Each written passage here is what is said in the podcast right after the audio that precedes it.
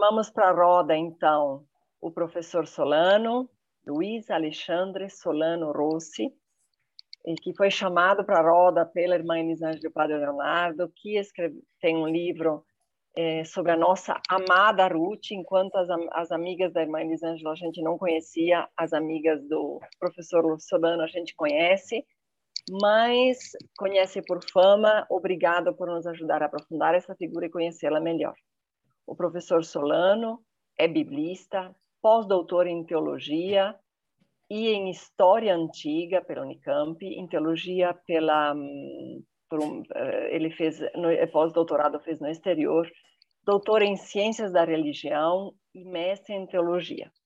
Professor no mestrado e no doutorado em teologia da PUC Paraná e na Uniinter, Centro Universitário Internacional nos fala de Curitiba. A você a palavra, professor Solano. Obrigado, Carmen. Obrigado pela, pela gentileza é, da apresentação e também quero agradecer né, ao padre Leonardo e Elisângela pelo, pelo gentil convite. Me senti muito honrado em participar desse, desse projeto, uma alegria bastante, bastante grande.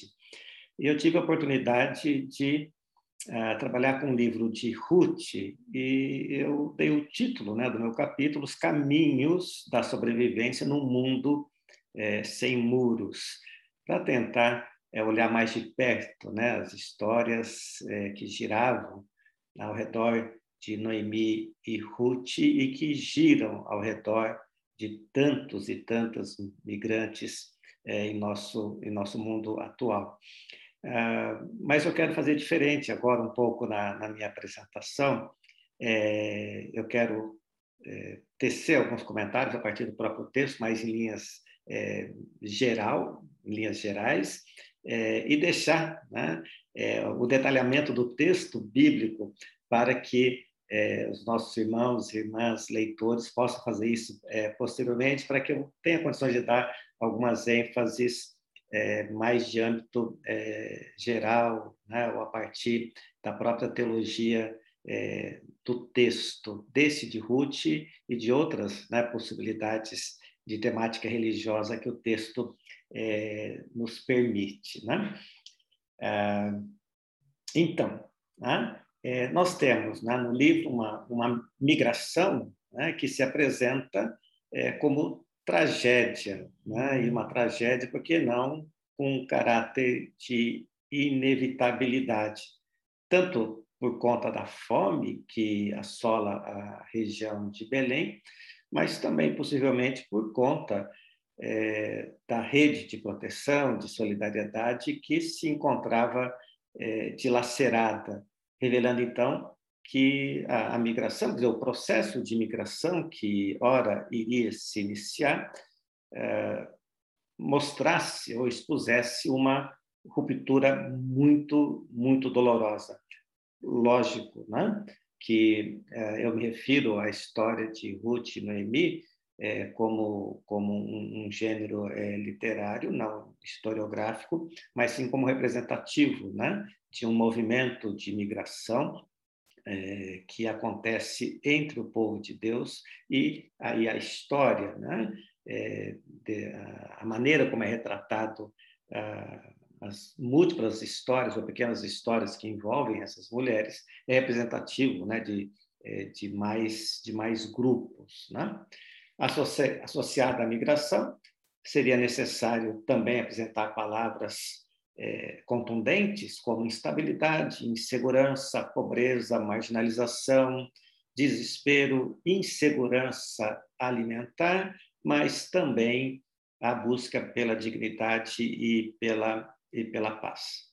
É, então, é possível dizer que é possível, né? é possível encontrar em Noemi e Ruth é, o encontro né, de resistência, resiliência esforço que conduzem à superação e sobrevivência em uma terra estranha, garantindo, por conta disso, a continuidade da vida.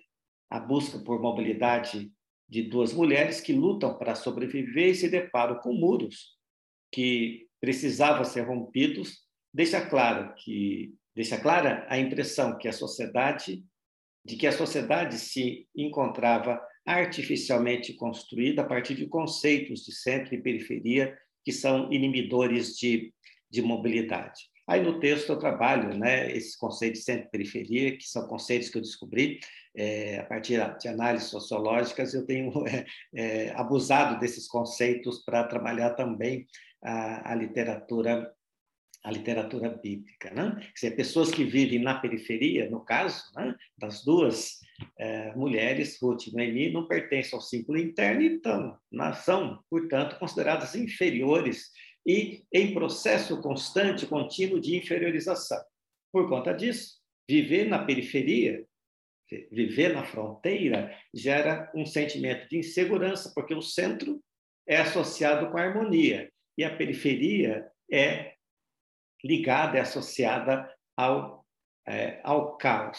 Então, por que não dizer né, que é, é, Ruth e Noemi, vivendo o caos é, o caos social, o caos político, o caos da insegurança alimentar, o caos é, do futuro que se encontra comprometido, porque o, o presente já é bastante é, inadequado, elas é, são promotoras da continuidade dos atos criacionais é, de Deus em Gênesis 1, que do caos produz, produz vida, vida que se estrutura né? a partir a partir daquilo que é bom, daquilo que é benéfico, daquilo que é tove, daquilo que permite a qualidade de vida. Quer dizer, na noite escura né, é, da alma, da existência dessas duas mulheres, elas assumem o, o protagonismo na fronteira da criação de uma nova possibilidade, de uma nova possibilidade de, de vida. Né? Dizer, o caos é superado, né? o caos é superado pela, pela ação dessas duas belíssimas mulheres é, em meio em meio à, à fronteira. Né? É, deixa eu pular aqui um tanto. Ah, ah, eu, eu, não quero né, delongar muito a minha fala, né? É, mas quando eu, é, eu, eu, estava escrevendo né, esse texto, né, eu também estava lendo é, o texto da, da Fratelli Tutti, e, e, lá o Papa Francisco escreve assim, né? Os nossos esforços a favor das pessoas migrantes que chegam podem resumir-se em quatro verbos: acolher, proteger, promover e integrar. E por que não dizer que a teologia bíblica nos autoriza a afirmar que Deus é o primeiro que migra dentro de um mundo que é pobre, dividido e marcado pela violência. Desde o lugar mais obscuro da história, a escravidão do Egito, o Deus migrante e da vida deseja revelar esperança para todos e todas que experimentam a dor como alimento diário.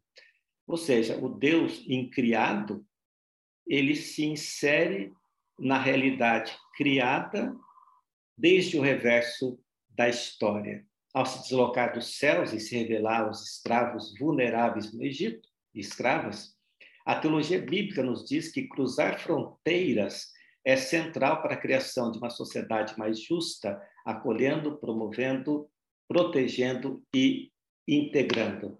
E, e dentro dessas considerações gerais, né, não descendo né, para a discussão do texto bíblico é, do livro de Ruth, uh, essas duas mulheres né, de fronteira eh, nos ajudam a pensar que eh, os espaços eh, de fronteira são todos eles espaços artificiais construídos por uma sociedade excludente, uma sociedade que impede a construção digna do ser humano e que procura ao afastar homens e mulheres para as periferias do mundo da vida, cria situações de injustiça. E para finalizar, ah, eu lembrei, né, assim, ao ler Ruth, né, ao ler o livro de Ruth, né, é, fiquei extrapolando, como vocês puderam ver, né, teologicamente, daí eu fui para Gênesis, né, eu fui para Êxodo, tentando perceber esses processos né, de teologia migratória, de espiritualidade a partir da fronteira, da, da, dos processos de migração. Ah, e aí eu me lembrei, né, eu me lembrei, isso para finalizar, eu me lembrei é, de uma canção que eu é, aprendi a cantar quando era adolescente, um bocadinho de tempo atrás, que é baseada num texto é, do Apocalipse, né? É, e o refrãozinho da, da canção é, é, um libelo, né? É um, é um chamado né? de todos nós para vivermos a, a espiritualidade é, da fronteira. E a canção era assim, né? Me perdoem a, a minha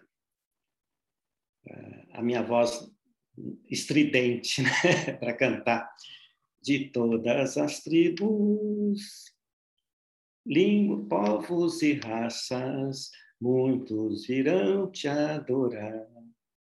De todas as tribos, povos e raças, muitos virão te louvar. É um texto belíssimo no, no Apocalipse que nos mostra que a ação de, de Ruth e Noemi em meio à, à crise, a crise da migração, é possível é, agir de forma inteligente, agir de forma resiliente, agir de uma maneira que possibilita a solidariedade e processos de reconstrução e de reconquista da dignidade da vida.